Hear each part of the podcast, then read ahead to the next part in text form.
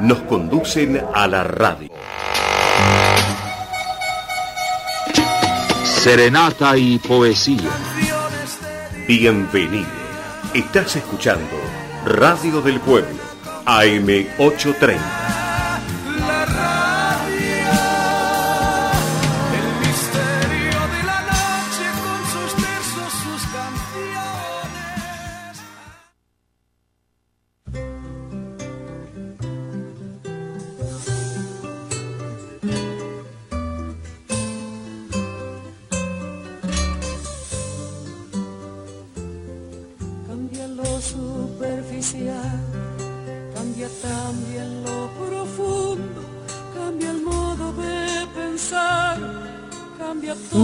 tardes. Bienvenidos a este, nuestro programa número 100 de la Jabonería de Vieites. Este es un programa que intenta generar un espacio de intercambio, estimulando de este modo el pensamiento crítico. En la tarde de hoy contamos con la presencia de la licenciada Marta González, el profesor Luis Genovesi y el doctor Farisano. Y muy especialmente tenemos un invitado de lujo, don Marcelo Stubrin para dar inicio al programa en este primer bloque. Juan lo va a presentar. Bienvenidos a todos. Gracias. Bueno, buenas tardes. Espero que el don no haya sido por la edad de Marcelo. De ninguna manera. Estamos eh, viviendo un momento particular en la Argentina con un el radicalismo que de golpe ha adquirido un protagonismo eh, eh, muy importante en los últimos tiempos eh, y la, situación que, se ha puesto en marcha, que es casi esta transición hacia el cambio de gobierno en el año 2023, hace que eh, precisemos explicar algunas de las cosas que pasan en el radicalismo que generan cierta eh, comezón. Para esto hemos querido que esté presente Marcelo Stubrin, sin duda un, eh, uno de los mejores representantes de la generación que puso en marcha el proceso de recuperación eh, democrática previo al 83 y a partir del 83. Tal, Marcelo, ¿cómo estás? Muy bien, muchas gracias por los comentarios. Bueno, queremos que nos expliques un poquito qué es lo que está pasando eh, con el radicalismo, juntos por el cambio y algunas de las, de las situaciones que, que están sucediendo. Y como decía el Papa, hay un poco de lío, ¿no? El Papa convocaba a hacer lío. Me parece que está bien que haya lío de vez en cuando, creo que no hay que exagerar el conflicto. El conflicto es que hay una, disonancia, una falta de armonía entre el grupo que condujo el radicalismo a lo largo de todo el gobierno de Macri hasta la actualidad y nuevos emergentes que reclaman un espacio y que han sido fuertemente respaldados en las urnas. Y bueno, esto se va a resolver.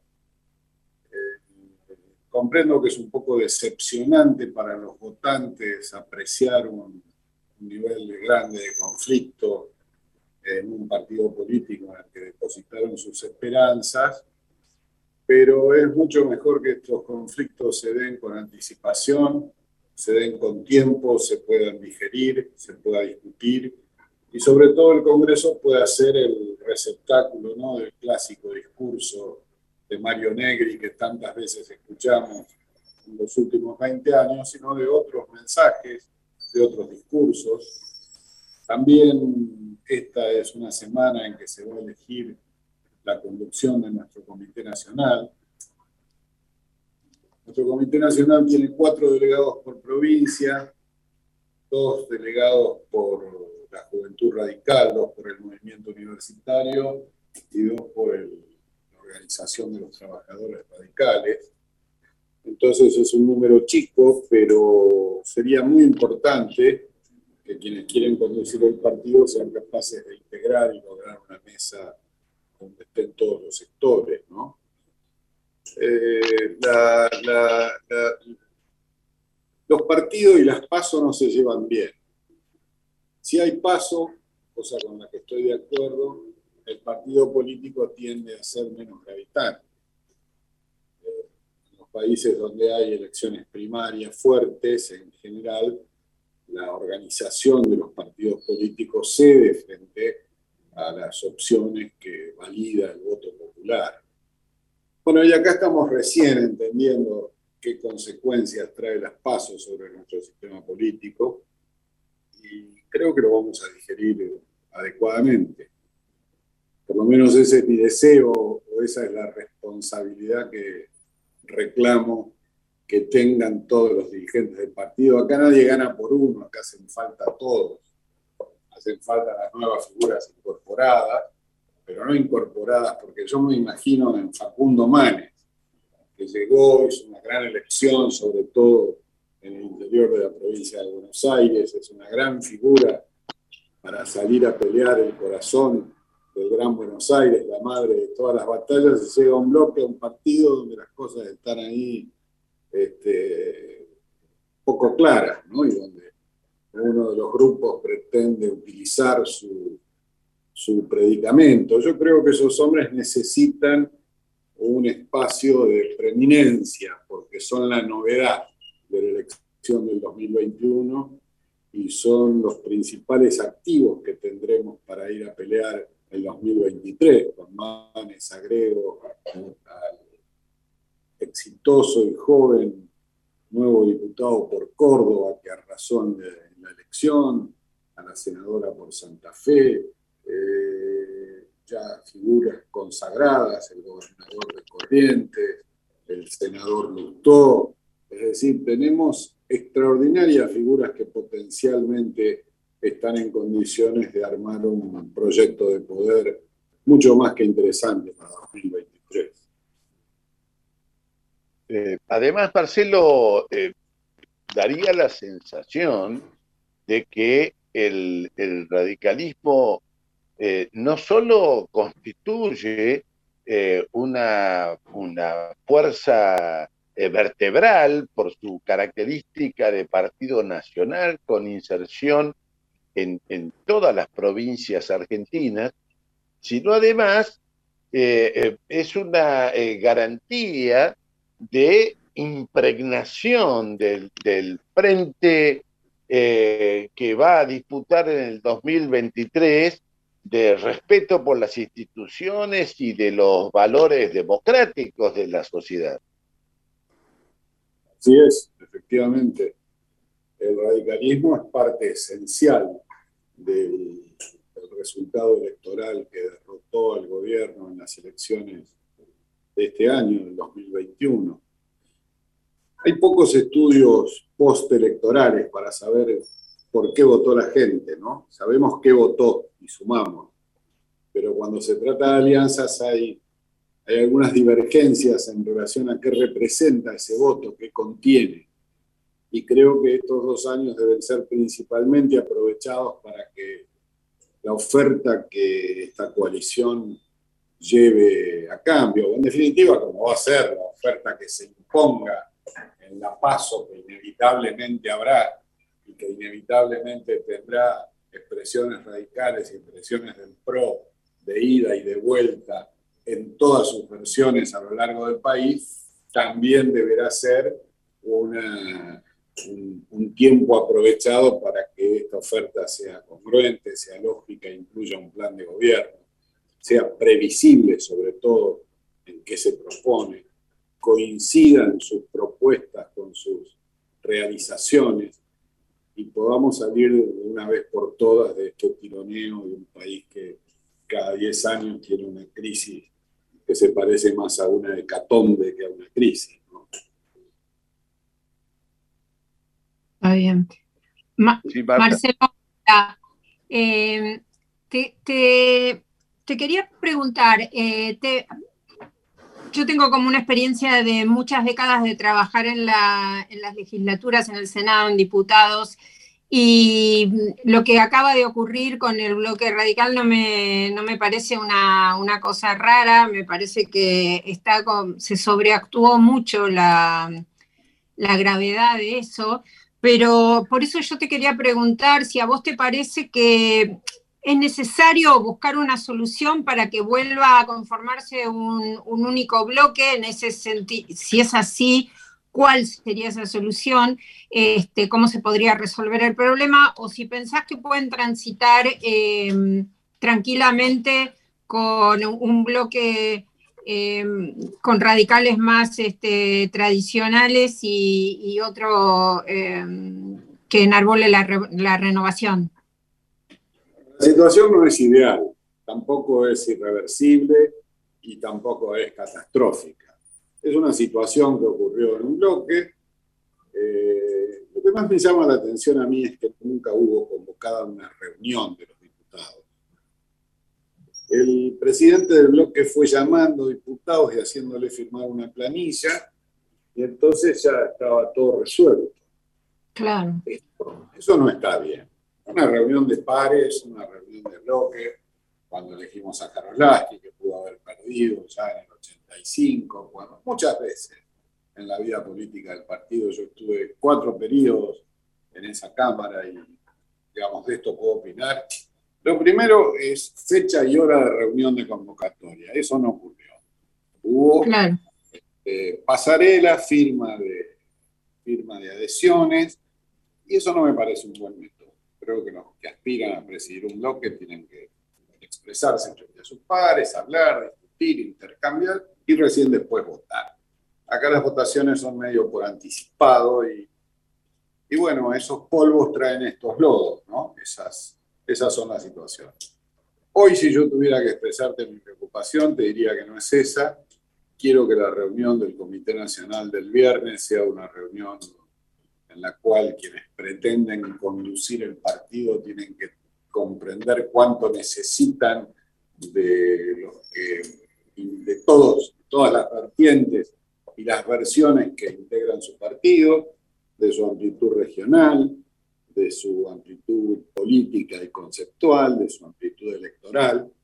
Y en consecuencia hoy yo me detendría en ver cuáles son las actividades las grandezas, las convocatorias, los espíritus, porque el Comité Nacional es un cuerpo de un centenar de delegados de las provincias de manera paritaria, que no está perfecto porque en muchas provincias a raíz de la pandemia y a raíz de un poco de vagancia no se han hecho elecciones internas y no hay mandatos frescos de los cuatro delegados de la provincia, algunos están bastante vencidos, entonces yo creo que hay que poner un manto de voluntad de diálogo, digamos, el que pretende decir gané por uno y me quedo con todo, va a ser un lío bárbaro, innecesario y va a cometer un crimen de leso radicalismo. El que pretende ganar y gobernar el partido tiene que llamar a todos, tiene que sentarse y tiene que lograr una mesa lo más integrada posible donde estén todos los grupos, porque además se va a encontrar con una situación que la presidencia del partido no garantiza ninguna nominación. La nominación saldrá de la paso, le guste o no a quien sea que ocupe un sillón o un cargo de conducción partidaria. De manera tal que esta es mi mirada del asunto y bueno, con mucho optimismo espero, formulo cariñosa y afectuosamente a todos los contendientes que, que depongan las, el espíritu de batalla y que vayan a, concretar una buena, una buena reunión donde el resultado sea un resultado integrado para todos. Bueno, esta es una situación que todos aspiramos a que se resuelva también por el, por el bien de la marcha del proceso democrático en la Argentina, donde el radicalismo ha pasado a ser una, eh, este, un, partido de una importancia principal. Así que eh, eh, seguramente este tema va a estar, va a estar en discusión varias veces, vamos vamos a rebotar con estos conflictos durante, en varias oportunidades y vamos a volver a convocar a nuestro amigo Marcelo Stubrin seguramente para que eh, nos ilumine con respecto a estas situaciones. Ahora lo vamos a saludar afectuosamente y nos vamos a, a despedir. Encantado de haber participado. Lamento la extensión, pero los temas son complejos y hay que darles el tiempo que merecen. Un abrazo para todos y quedamos en contacto efectivamente para cuando quieran. Gracias. muchas gracias. Muy bien, Vamos, a, entonces. vamos a pasar a Agustín entonces. Así es, vamos a ir a una breve pausa con un tema musical en la voz de David Lebón y Moyo, Mundo Agradable.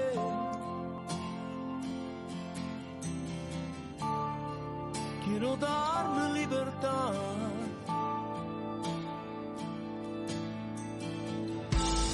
Ya no quiero dar lo que no tiene sentido.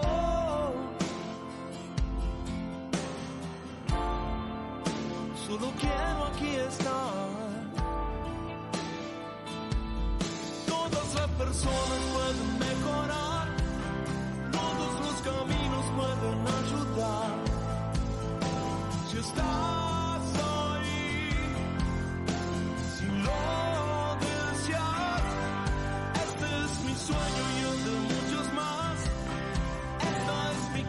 Donde quiero estar.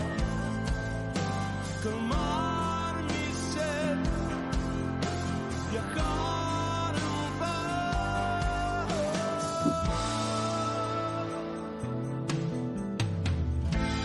Necesito darme un espacio en el tiempo.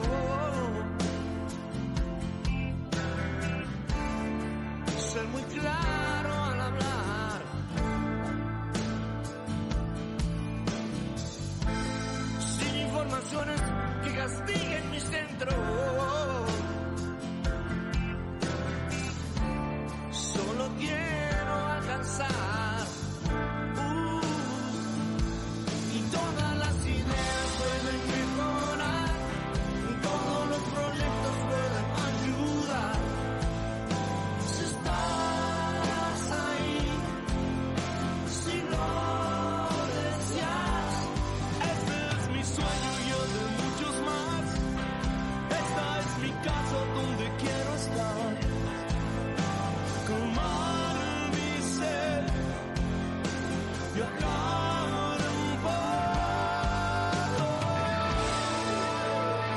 damos inicio entonces a nuestro segundo bloque de este programa número 100. No sé, ¿quién va a querer tomar la palabra? Eh, bueno, vamos a, a avanzar. A ver, eh, Luis, Sí, yo quería hacer una acotación. que no es la primera vez que dentro de la Unión Cívica Radical hay divisiones. En 1983, fines de 1982 incluso, había dos tendencias bien definidas, que uno era renovación y cambio y otro era línea nacional. Hubo elecciones internas del partido, porque en esa época no había las PASO, no podía haber divisiones en los bloques porque no existían los bloques, porque estaban disueltas las cámaras por el gobierno militar. Eh, y triunfó Renovación y Cambio. Y después Línea Nacional se integró al gobierno del doctor Alfonsín en diversos cargos que ocupó la gente de Línea Nacional y banca, bancas en los diputados nacionales y en el Senado, y el partido se unificó. Lo normal es la disidencia y lo normal es que luego, ahora con las pasos, eh, las fuerzas distintas se presenten y el que gana eh, gobierna o lleva la mayor cantidad de candidatos como es lógico y el resto acompaña, con un respeto mutuo. Eso es lo normal en la Unión Cívica Radical. Espero que siga siendo así. creo, creo que lo que lo que hay de diferente en esta situación, yo coincido, no solamente en el 83, sino antes y después de eso siempre hubo, eh, el, radicalismo ha, ha, resuelto sus diferencias internas con un gran apasionamiento y en algunos casos este, utilizando los sillazos como, forma de resolución. Pero lo que, lo que ha cambiado fundamentalmente ahora es que la Unión Cívica Radical ha pasado a ser un partido eh, eh, central de una coalición política. Una coalición política que tiene componentes eh, diversos, digamos, si bien hay comunes denominadores vinculados fundamentalmente con la necesidad de, de garantizar normas eh, institucionales, eh, libertades, acuerdos alrededor de la necesidad de respetar derechos humanos, hay una coalición, hay una coalición que tiene diferencias eh, importantes en, la, en lo que hace a la formulación de, de alguna de las, de las propuestas, fundamentalmente yo diría existe un acuerdo alrededor de la necesidad de que la Argentina inicie un camino de crecimiento. Seguramente va a haber diferencias en la discusión con cuál es el grado de inclusión o el grado de igualdad que se debe garantizar en el proceso de, de, del, crecimiento. Y eso va a llevar discusiones con eh, otros sectores o partidos, también hay sectores, hay sectores eh, que vienen del peronismo, muchos de ellos en, en PRO, el otro, el otro gran partido de esta coalición, este, y que tienen este, eh, también herencia de, de, de, procedimientos, de forma de pensar, de formas de actuar, y que hay que encontrar el modo de ir este, poniéndose de acuerdo. Eh, lo, que, lo que también es cierto es que que está en discusión en el radicalismo es el radicalismo tiene que entrar en una etapa en una etapa de construcción de un acuerdo político hacia el 2023 que garantice una alternativa de poder.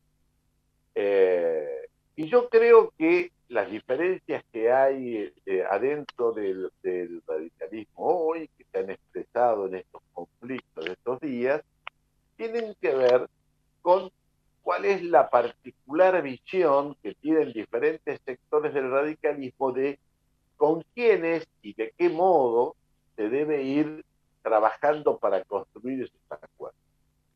Diferencias que no son nuevas. Eh, ustedes este, eh, tendrán presente que en el origen de esta coalición política, ya por el año 2015, en la convención de Guatemala, eh, algunos de los, de los actores que todavía son protagonistas de esta discusión en el radicalismo, planteaban diferentes eh, eh, modos o diferentes formas de construir una alianza política en aquel momento para eh, eh, enfrentar al, al kirchnerismo. Algunos, algunos planteaban una, una coalición eh, amplia que, no, que no definiera los límites ideológicos o intelectuales que debía tener la convocatoria y otros que planteaban concretamente que había que tratar de tener una eh, construcción eh, que diera garantías de, eh, de, cuál iba a ser el proyecto. En rigor de verdad, la, historia fue exitosa en el 2015, se ganó la elección con Mauricio Macri presidente, pero tampoco podemos decir que el resultado de esa gestión eh, haya, haya dejado a todos eh, en una situación eh, eh, en que decimos, bueno, este, estamos de acuerdo que lo que había que hacer es eso que ya se hizo. Por eso, ahora vamos a tener que volver a un proceso, a un proceso de va a haber que discutir un programa de gobierno eh, que, evite, que estas diferencias que tenemos hoy se, expresen cuando estemos mucho más cerca de la elección del 2023. Pero bueno, yo creo que lo que está sucediendo en el radicalismo, como en el resto de Juntos por el Cambio, está expresando una, eh, hay una crisis de crecimiento producto de una marcha inexorable o que se siente como inexorable hacia el cambio de gobierno y de régimen en el año 2023. No sé qué impresión tiene.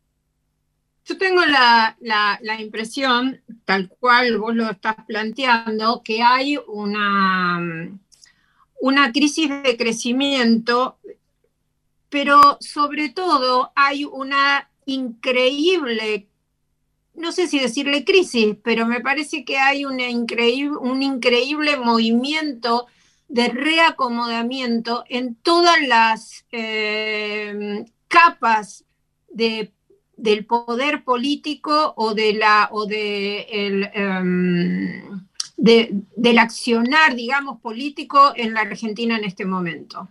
Por ejemplo, hay un reacomodamiento a un nivel más alto y general en el sentido de que el peronismo unido ya no es lo que era y tiene que adaptarse a que otra fuerza le esté respirando en la nuca y que tenga este, serias, serias posibilidades de reemplazarlo en el poder.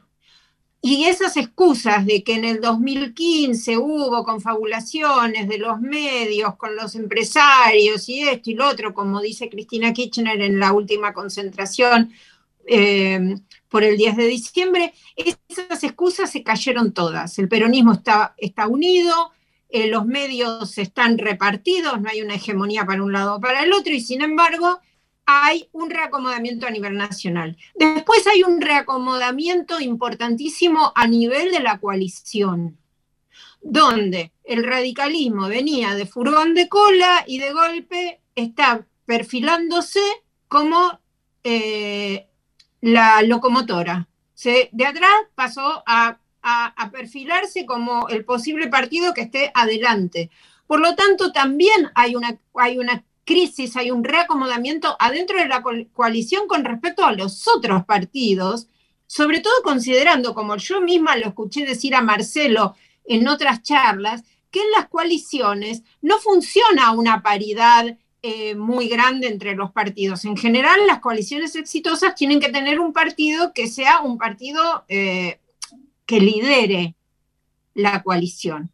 Y el tercer nivel de reacomodamiento es eh, el, nivel de reacomodamiento en el partido, en la UCR, donde también no hubo ganadores y perdedores clarísimos porque estuvo repartido. Este, eh, por un lado hubo un gran triunfo en Santa Fe, en, en, Córdoba, por el otro lado hubo un gran triunfo en Corrientes, en Entre Ríos, o sea, estuvo repartido pero evidentemente no, no es lo más saludable que ante el crecimiento de la UCR los viejos dirigentes se quieran llevar el botín.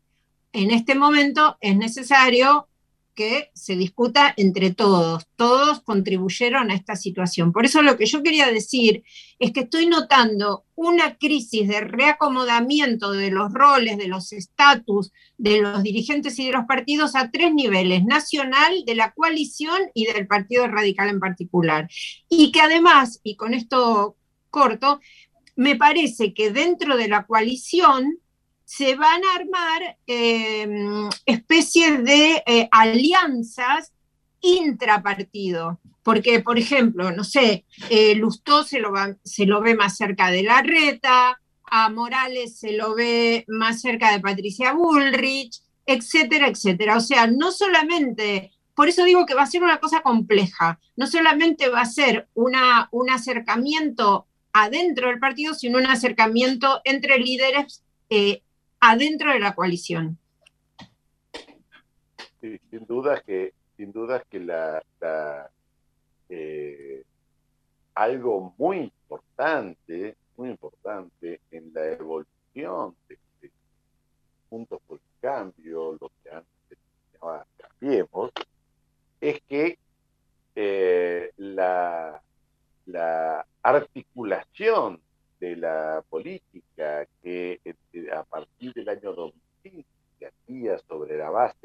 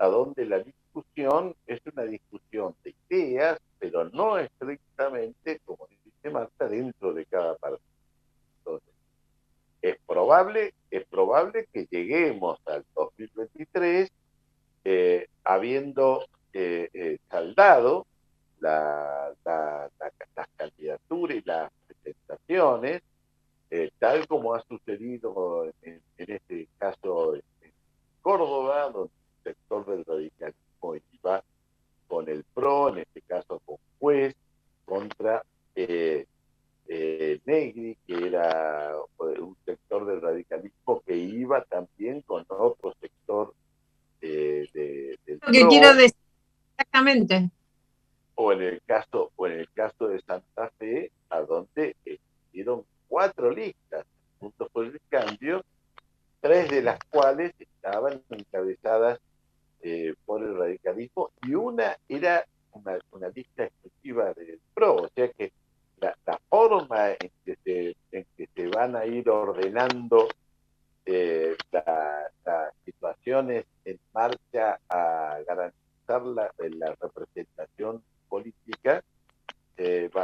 ser van a ser diversas. Y eh, yo creo que hay ahí una demanda hay ahí una demanda eh, eh, no sé si no sé si ha quedado muy explícito pero está en las palabras de Morales en, la, en la respuesta que Morales hace al conflicto que tuvo con, con Martín Lustó que dice el radicalismo va a tener un candidato unificado que va a competir en el año 2023 en las PAS.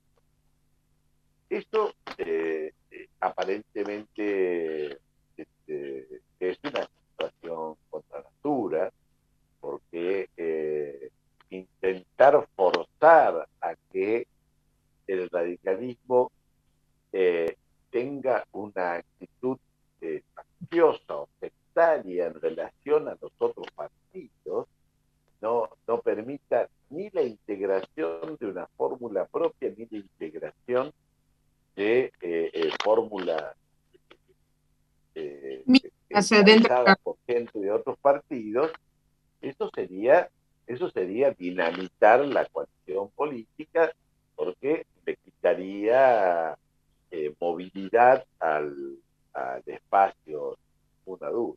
Ahora, también es cierto que el radicalismo tiene una estructura compleja en su organización interna, es decir, el Comité Nacional, la Comisión, son ámbitos de discusión política que van a tener que, que realizarse, elegir las autoridades, pero también generar los espacios de discusión programática, la definición de políticas de alianza y la definición de propuestas, y hay que hacer eso al mismo tiempo que se atiende la eh, eh, situación de interacción con el resto de los partidos. Yo creo, pero yo creo que eh, estos, estos seis años de, de funcionamiento del radicalismo en el marco de esta coalición y con su historia eh, de, resolver sus conflictos internos apasionadamente, pero de manera orgánica, en muchos casos se, se ha llegado a, a- rupturas definitivas. La primera eh, fue el radicalismo personalista y el antipersonalista en la década 20, a donde el radicalismo llegó a encabezar dos coaliciones que eh, llegaron a la presidencia separados, se reunificaron en ambos casos eh, durante el, el gobierno 20. En, en, la- en el, en el momento de la, de la mayor conflicto con el peronismo después del golpe de la Libertadora, con el peronismo proscripto, el radicalismo también terminó eh, eh, dividiéndose y el elemento, el principal elemento de esta división era justamente la visión de cuál debía ser el marco de vinculación o de relación con el peronismo proscripto.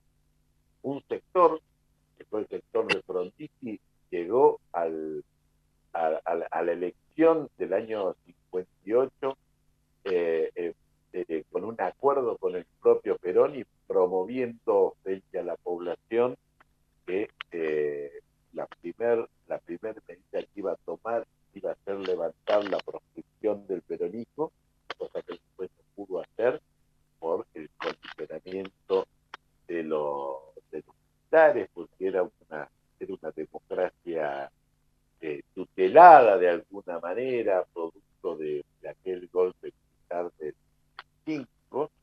Eso continuó de diferentes maneras hasta el año 82, que acá se ha descrito, a donde eh, el, el radicalismo no solamente consiguió saldar su situación interna eh, eh, este, a través de un proceso democrático interno, eh, eh, representar a sectores más amplios de los que representaba tradicionalmente el radicalismo en la elección del 83, pero además fue el momento en que el radicalismo en ejercicio del poder democrático consiguió quebrar la capacidad de tutelaje de las Fuerzas Armadas sobre los partidos políticos eh, y generar una independencia, una independencia del, del poder político en relación a, la, a las Fuerzas Armadas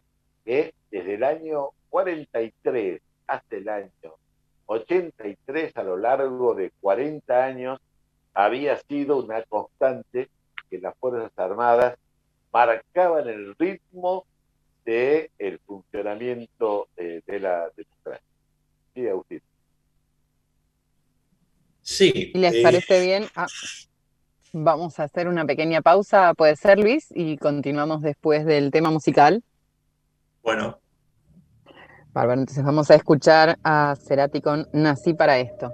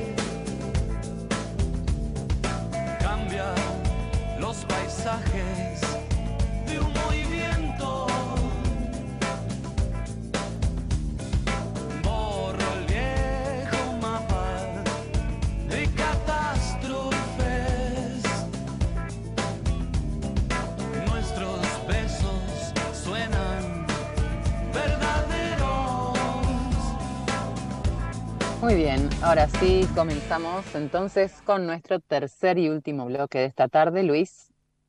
Sí, yo antes quería aclarar que indudablemente la Unión Cívica Radical tiene una gran ventaja, eh, que es la factibilidad de llegar con criterio unificado a las pasos. Porque la Unión Cívica Radical tiene para eso el instrumento de las elecciones internas. Si hay, un, si hay dos, tres, cuatro, cinco, diez posiciones, eso institucionalmente la Unión Cívica Radical lo resuelve con las elecciones internas para llegar a las pasos dentro de una coalición con un criterio unificado. Eh, esto da tranquilidad para un futuro. Bueno, ahora me voy a dedicar eh, a la parte económica. En el 2021, es decir, este año, el déficit fiscal finalizará, finalizará con un 3,5% del Producto Bruto Interno.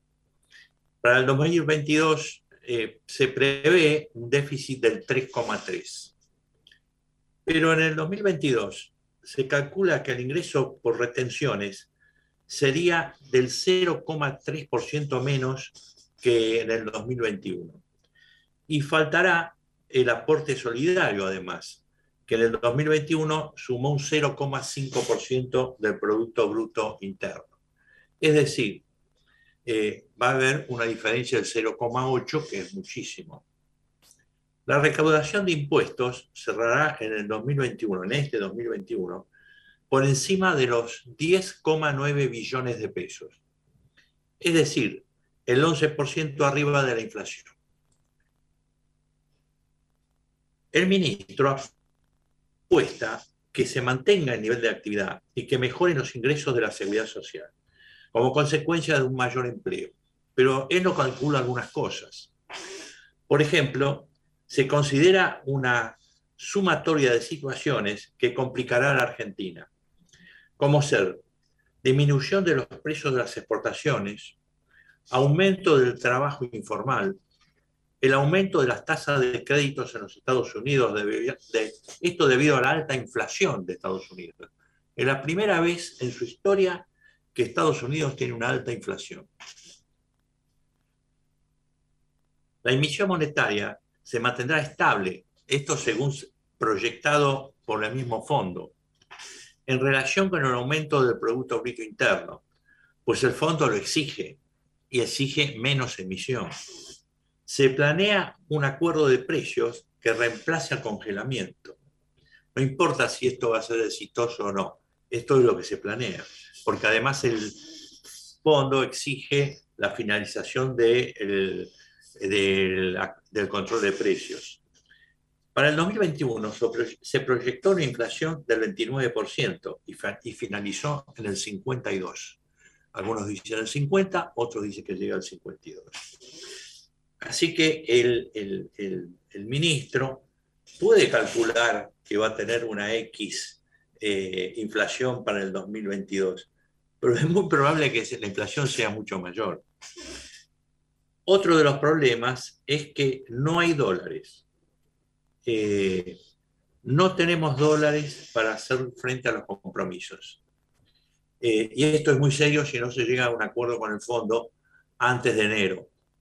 Y esto se debe que durante enero y febrero no entra dinero de las, de las exportaciones. Eso es histórico durante los últimos 50 años. El ministro Guzmán reconoció dificultades para controlar la inflación, pero demostró un optimismo desmesurado sobre la economía. Dijo que, como descargo, que la inflación mundial, sobre todo en alimentos, repercutió en Argentina. Repercutió más los problemas internos. Sí, debe haber repercutido en un pequeño porcentaje, la solución, según el fondo, es la disminución, la disminución de subsidios, sincerar el precio del dólar y actualizar las tarifas de servicios. Es cierto, eh, no es muy popular desde ya, pero hay otras alternativas que el fondo también las pide, pero no las enumera con tanto detalle, que es mejorar el control fiscal. Según el Instituto Argentino de Análisis Fiscal, el fisco pierde entre 800 mil y 900 mil de millones de pesos al año, solamente por evasión del IVA. Y no es que el IVA en Argentina sea tan alto, porque en Uruguay es del 22%, acá del 21%, en Chile del 19% y en casi todos los demás países del 21%. En Argentina se evade el 5% equivalente del Producto Bruto Interno, es decir, un total de 21 mil millones de dólares. Según el Instituto Mundial de Investigaciones para el Desarrollo de la Universidad de las Naciones Unidas, sobre datos del Fondo Monetario Internacional, el nivel de evasión de la Argentina solo superan Malta, Guyana y el Chad. Se, duplica la de Uruguay y Bolivia. Gran parte de la evasión se va por vía del comercio exterior.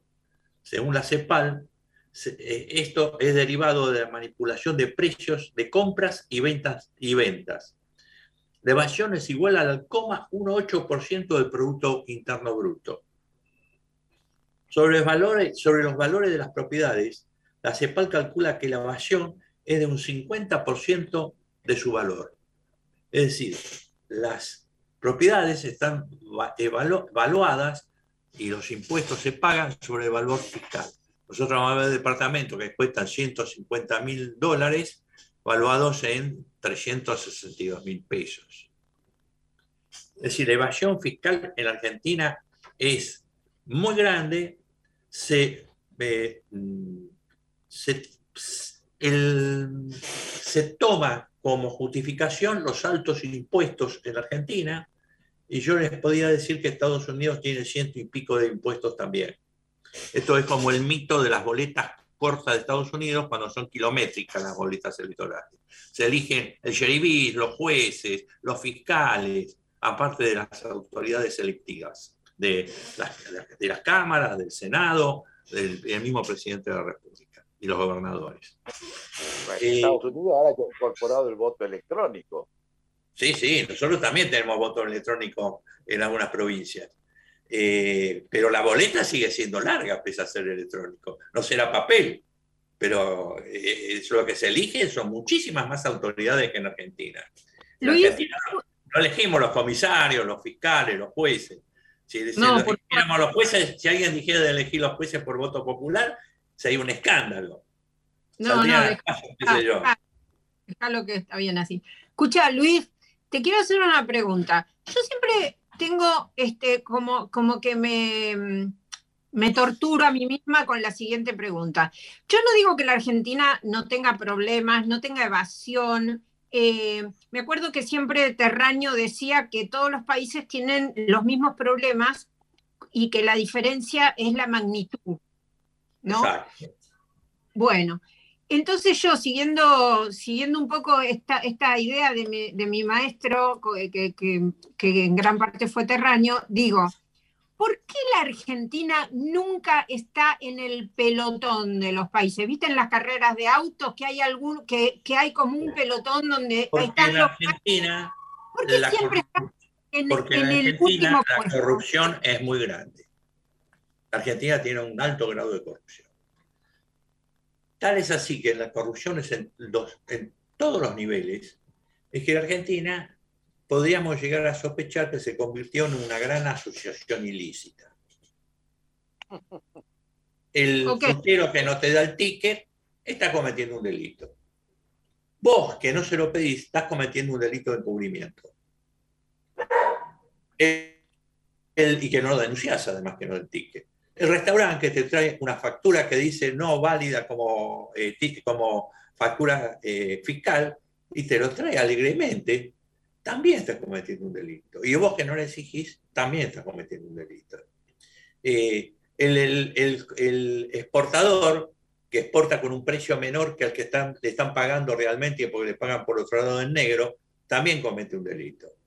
El que trae granos y no los trae las chatas vacías y las cargan acá como que si vienen de Paraguay, también está cometiendo un delito.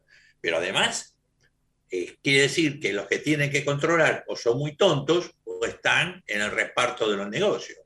Eso es clarito, así.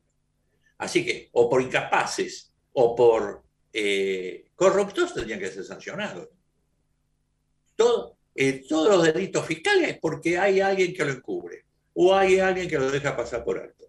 Pero eh, también se dice con mucho, con un buen criterio, que la gran cantidad de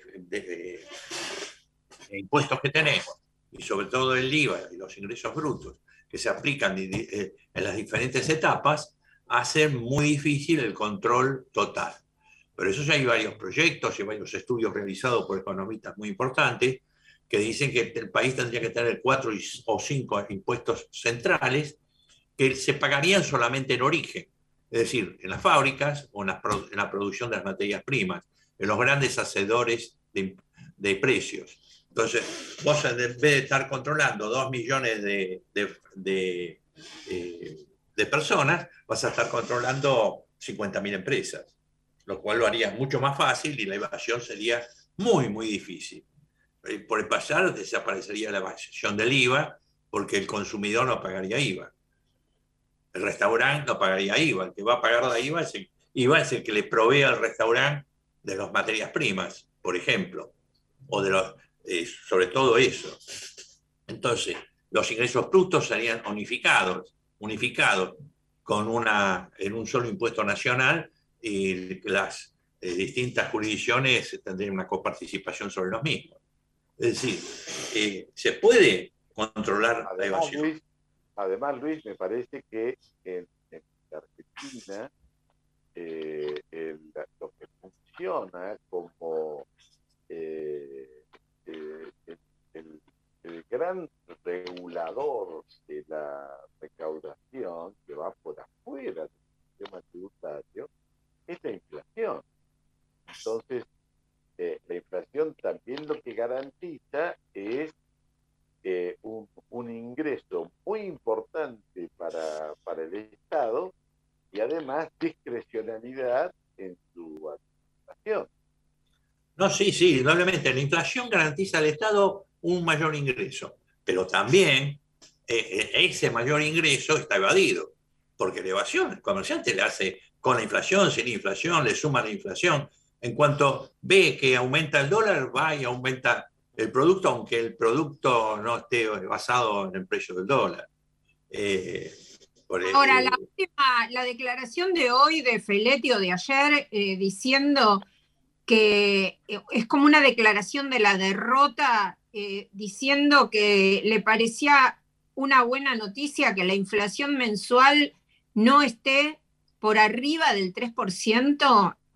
¿Viste? No sé si leyeron que dijo eso. Me, me parecería una buena noticia a partir de ahora, dice, que la inflación mensual no esté por arriba del 3%. O sea, eso es como decir, listo, bajamos los brazos. Eh, no vamos a hacer nada por combatir la inflación porque un 3% mensual es una locura. Y además no es, es muy alto, es muy alto indudablemente, ¿no? El país ha tenido inflaciones mensuales del 300%, pero eh, igualmente el 3% es muy alto. Pero lo que hay que pensar es que eh, no la inflación se debe a algunas causas, ¿no? Eh, se debe, por empezar, a la poca valor de la adquisición, el poco valor de la moneda, sobre todo al comprar insumos en el exterior, que provoca aumento de los precios internos. Eh, y disminuir la inflación, sí, se puede disminuir, pero en forma gradual. Si es en forma drástica, repercute mucho en la economía de bolsillo de la gente y provoca tensiones sociales graves generalmente. El, lo malo es que no se aumente el trabajo formal, también por una falta de control del Estado, y que no se evite, estamos hablando que el Estado no puede pagar eh, una cifra de 3 mil millones de dólares con los vencimientos que tiene ahora y la evasión de un año es de 23 mil millones de dólares. Es increíble que se llegue a esa situación. Entonces, el Estado, quiere decir que el Estado tiene la incapacidad del contralor de su población y de su economía. Y claro, eh, la corrupción va a un aumento, porque eh, pagar los, no pagar los impuestos está dentro de la corrupción. Eh, indudable eso. Y acá no es que nos paga el chiquitito no paga o el grande no paga, no paga nadie los impuestos, lo pagan en una mínima cantidad. El único que paga el impuesto seguro, sobre todo ganancias y demás, es el que tiene un sueldo fijo. Que después va y compra y paga el, paga el IVA ¿eh? y paga los ingresos brutos. Lo que pasa es que el que le cobra los ingresos brutos y el IVA no los paga a su vez. Pero la gente sí los paga. El que se gasta el, 90 o el 100% del sueldo todos los meses y que no ahorra, ese seguro que paga eh, todos los impuestos por... No, él los paga. Pasa por, pasa por la caja de supermercado. Él los paga, pero el que se los cobra, ¿no? No dice, yo esto no lo voy a pagar, entonces disminuyo el precio del impuesto, el eh, del producto. Ese se guarda el impuesto que le cobró al tipo que fue a comprar. Así que es doblemente delincuente. Está estafando al que le compra y está estafando al Estado que no le paga los impuestos. Bueno, me parece que se nos va acabando el tiempo. estamos ya en el cierre del programa, así que, eh, bueno, este ha sido el programa eh, número 100 eh, algunos querían festejarlo y en realidad lo festejamos estando siempre. Ahora le pasamos a Agustina nuevamente la posta para que vaya haciendo el cierre y nos veremos el próximo jueves. Muy bien, entonces felicidades a todos por estos 100 programas y nos reencontramos el próximo jueves en el mismo horario. Hoy nos despedimos con Mercedes Sosa.